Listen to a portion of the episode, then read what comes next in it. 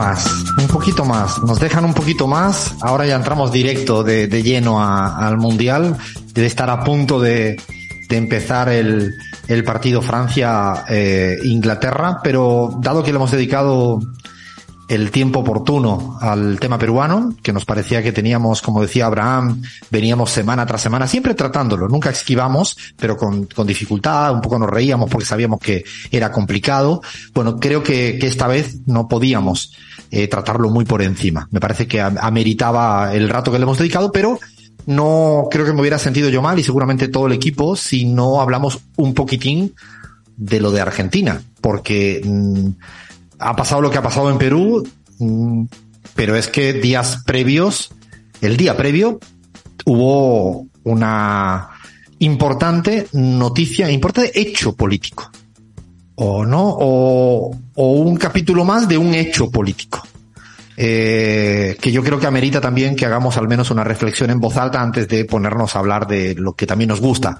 Pero no podemos dejar de, explicar lo que ha ocurrido en la Argentina. Vaya, ¿cómo lo, lo enfocamos para, para arrancar? Cosa que no es, no es sencillo tampoco. Alfredo, qué difícil me dejaste esta situación. El otro lo, lo, embarcaste muy, muy bien y ahora me dejaste la pelota caliente. Bueno, efectivamente tuvimos una semana muy complicada. Efectivamente se hizo la condena de seis años de prisión e inhabilitación perpetua para ejercer cargos públicos eh, por considerar a Cristina Fernández de Kirchner penalmente responsable del delito de administración fraudulenta por perjuicio en la administración pública y a esto después de, de la condena eh, salió a hablar la vicepresidenta y dijo que no iba a presentarse en la candidatura presidencial de 2023, lo cual ahí hay dos cuestiones, una cuestión más en términos de lo judicial y otra también en lo político y qué pasa con esta declaración, ¿no? No sé por dónde querés empezar y cuáles son los ejes que quisieras analizar.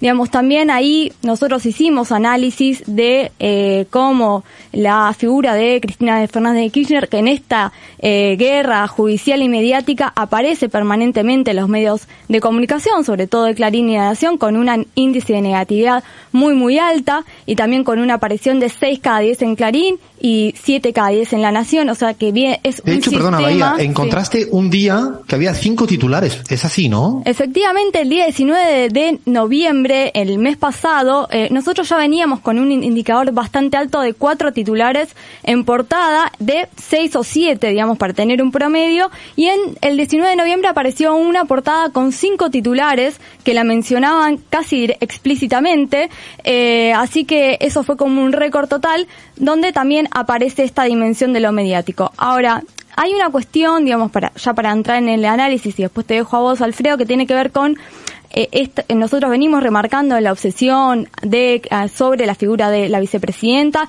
en términos de esta causa y de otras, porque también ahora, digamos, está saliendo, bueno, esta es la primera condena, están diciendo los medios hegemónicos, ¿no? Viene los sauces, Otesur eh, y demás, digamos, pero ahí también hay otra cuestión que me parece importante en el análisis, que es, es sobre la figura de la vicepresidenta, por supuesto, hay una obsesión ahí y, eh, las causas y, la, y, digamos, las pruebas son bastante flojas de papeles, sí, ahora, digamos, en, en esta en esta situación judicial que se genera en torno a este proceso, digamos, después de todas estas condenas que después hay que ver en, en, marzo y cómo sigue todo el proceso que es muy largo, puede llegar a durar hasta 12 años, digamos, es muy difícil poder pensar, nosotros ya hemos hablado, ¿no? Esta cuestión de valentía o cobardía, ¿Qué funcionario público, digamos, de nuestro espacio, porque la oferta también es la persecución judicial y mediática y también la garantía eh, de eh, el, espacio, digamos, opositor que no tiene estas estas circunstancias, por ejemplo, el presidente Macri u otros presidentes de la Argentina,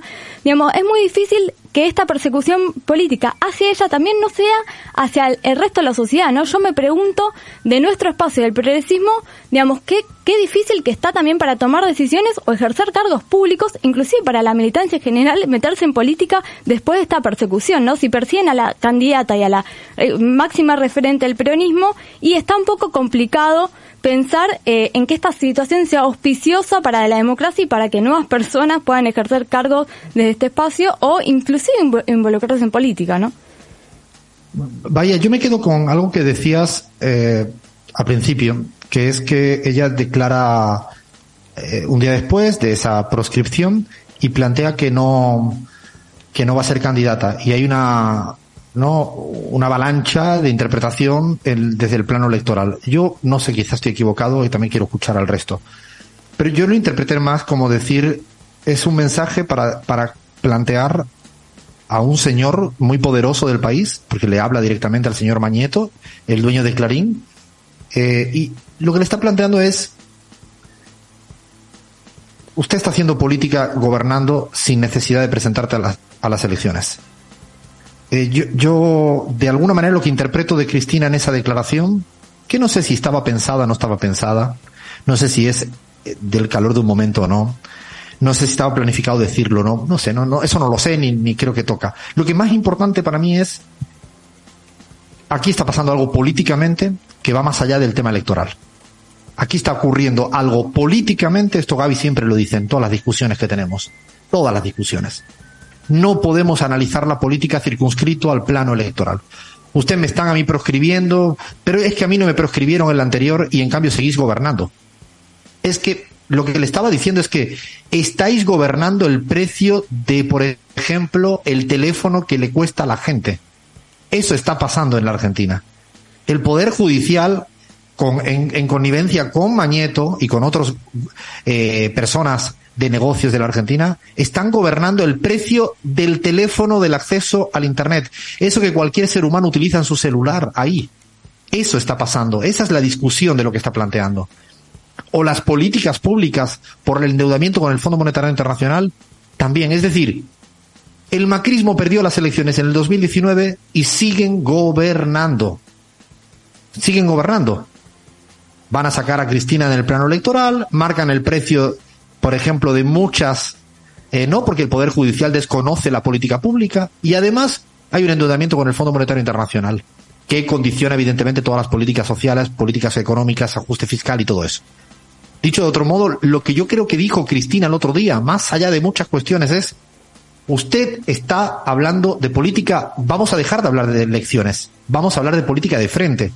Yo creo que esta, esta partida no ha terminado, no ha terminado, políticamente hablando. De hecho, no voy a perder un segundo que implica electoralmente esto. No, estoy, estoy planteando qué pasa políticamente en la Argentina en esto, porque como tú bien lo decías, Bahía, ¿Qué sentido tiene la democracia si quien gana las elecciones no puede gobernar? ¿Qué sentido tiene las reglas de la democracia liberal? No sé, Gaby, cómo viste la situación argentina en este marco que contaba Bahía y un poco con lo que aportaba yo más desde la perspectiva analítica. Bueno, Alfredo, yo coincido contigo. Eh, para mí, eh, el, titular, si quieres, del discurso de Cristina fue ese encare que hizo, ¿no? O sea, yo no voy a arrodillarme ante esos poderes y eso es lo que no me perdonan, digamos, ¿no? Eh, y, uso una palabra que, que a mí me parece muy importante entender, disciplinamiento. O sea, estas son acciones de disciplinamiento a quienes no nos cuadramos en el camino de eh, los poderosos, los poderosos económicamente, los poderosos mediáticamente, los poderosos judicialmente. Eh, este es un intento más de disciplinamiento. Y yo creo que ahí engancha muy bien lo que está pasando con Castillo en Perú también.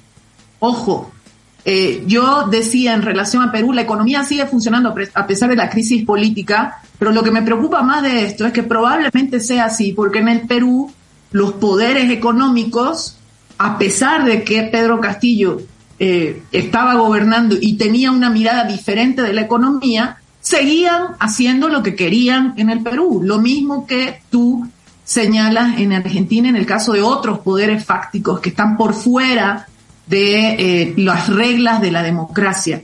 Y yo ahí eh, quisiera que, te acordes, Alfredo, que una vez conversando con Álvaro García Linera, él decía, hay un cambio de situación en el continente.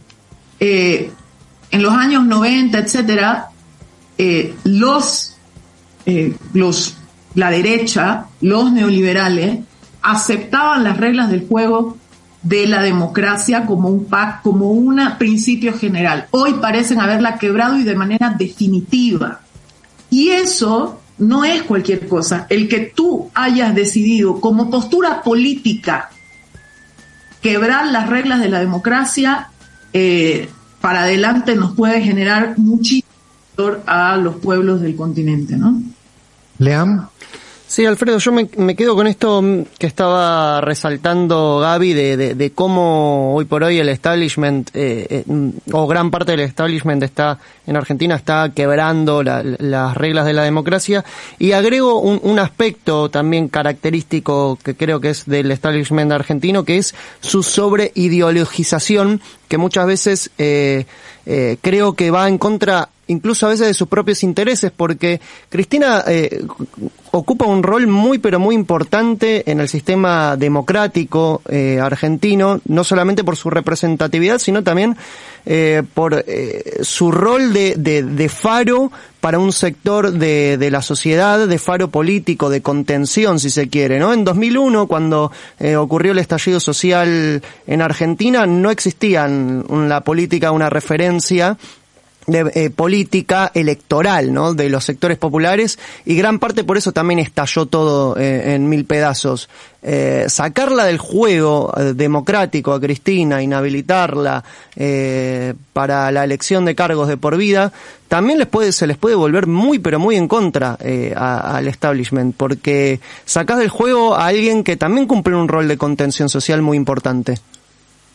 Eh, yo creo que ahí hay un juego precisamente de, de ver el coste-beneficio políticamente de hacer esto, ¿no? El, Tiene el, por un lado tiene el riesgo que planteas, por otro lado tiene la posibilidad de lo que le ocurrió a Brasil con sacar la, sacar del partido a, a Lula, que pudieron gobernar cuatro años, ¿no? Con un tipo como Bolsonaro. O sea, y ahí cambia el modelo de acumulación, cambia el modelo de desarrollo, cambia las relaciones internacionales. O sea, eh, es como en Bolivia, en un año, Áñez cambió muchas cosas después de un golpe de Estado. ¿Qué cuesta ahora? A veces no, uno no imagina que esto pueda ocurrir. Yo creo que un, e, ese, es difícil saber, ¿no? El resultado, pero lo que sí es cierto es que las identidades políticas no se proscriben. Se pueden proscribir candidaturas electorales, no identidades políticas. Eh, mira que hay campaña de acoso y derribo acá Rafael Correa.